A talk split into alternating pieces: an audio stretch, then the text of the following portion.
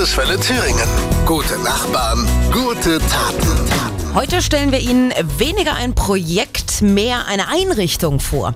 Den Kindergarten in Rohrberg im Eichsfeld. Der stand vor ein paar Jahren vor dem Aus. Das Gebäude hatte erhebliche Menge, war in Jahre gekommen. Finanziell war der Kindergarten auch nicht mehr tragbar für die Gemeinde, aber einfach aufgeben wollten die Rohrberger ihren Kindergarten auch nicht. Sie haben den Förderverein Kleine Füße gegründet und gekämpft.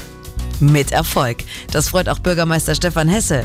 Auf die kann man natürlich sehr stolz sein. Die haben seit sieben Jahren sich sehr engagiert für den Kindergarten und haben durch diese Arbeit, die sie geleistet haben, den Kindergarten vor der Schließung bewahrt und zu dem gemacht, was er jetzt ist. Seit sieben Jahren werkeln und renovieren die fleißigen Helfer im Kindergarten.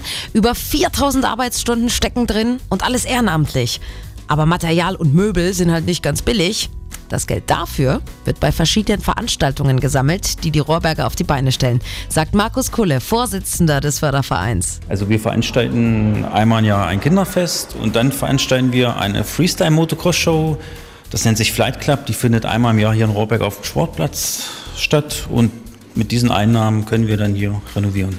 Höchsten Respekt für den Einsatz und die Arbeit, die die Rohrberger für ihren Kindergarten leisten. Bilder von unserem Besuch dort finden Sie auf landeswelle.de und dort können Sie auch Ihr Herzensprojekt noch anmelden.